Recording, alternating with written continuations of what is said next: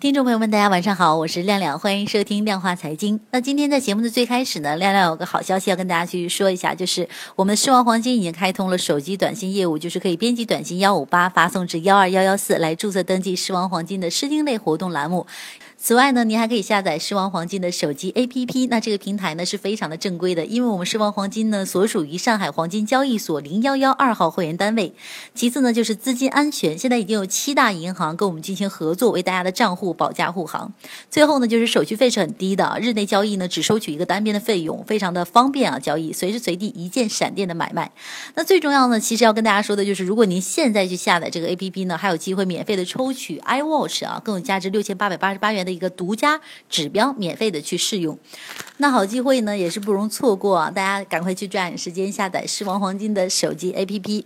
好的话不多说，回复到我们今天的正题上来，一同去看一下今天市场方面的一个行情啊。那北京时间的周三，也就是十一月九号，今天下午三点三十二分的时候，那史上最激烈的一届美国总统大选终于尘埃落定了。那今天这个结果怎么样呢？我们一同去看一下，就是美联社发布的消息称呢，共和党候选人特朗普被选为第四十五届美国总统。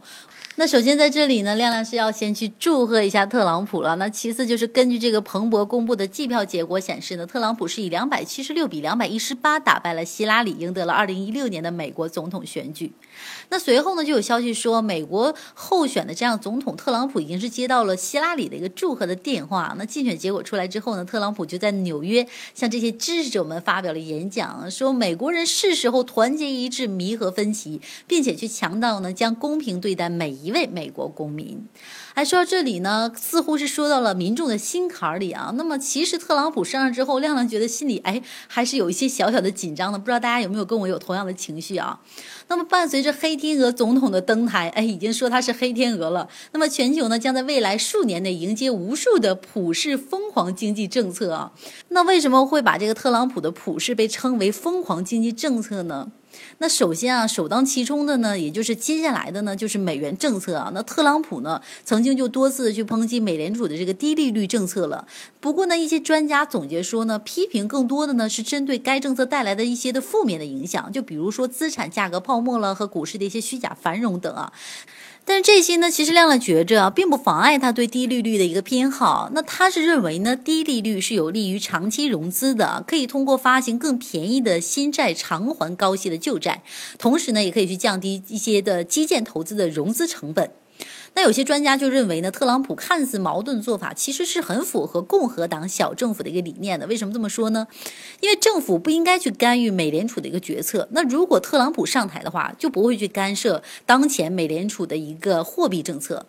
那么在芝加哥学派的框架之下呢，他应该更倾向于让市场自动修正低利率政策来带来的一些扭曲。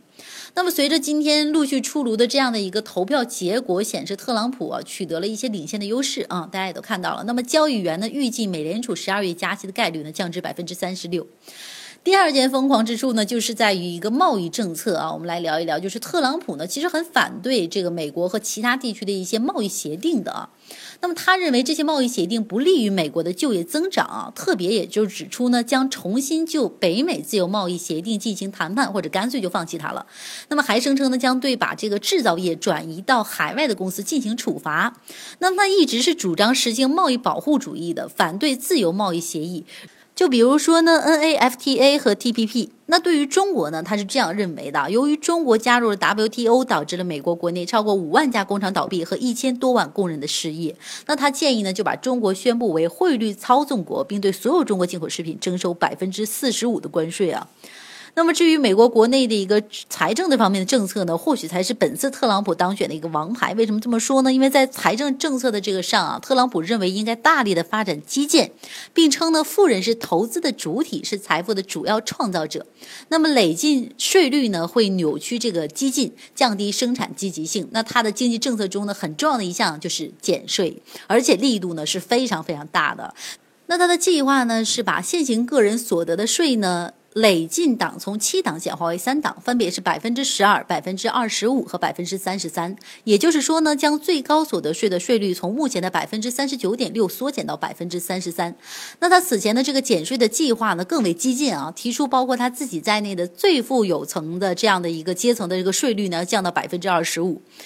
那今天呢，这个投票的结果呢，此后的几天啊，还要在这个各个州的这个验票局进行验证，然后呢，各州的州长啊再发布普选票结果的确认函，选举人呢会在十二月十九日的时候走过场啊，也就是正式选出总统和副总统。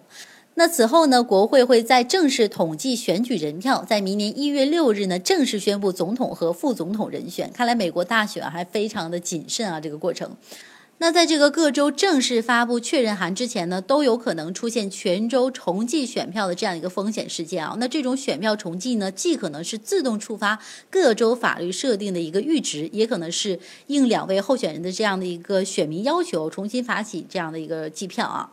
好的，那以上这些呢，就是今天晚间时间段亮亮给大家去准备的一些金融方面的一些消息啊。那么在这里呢，还是要再次提醒大家，就是可以编辑短信幺五八发送至幺二幺幺四来注册登记狮王黄金的视听类互动栏目。同样可以来下载我们狮王黄金的手机 APP，啊，有精美的大礼去等着大家，好机会不容错过啊！好的，今天节目就是这样的，感谢您的收听，让我们明天早间时间段再见。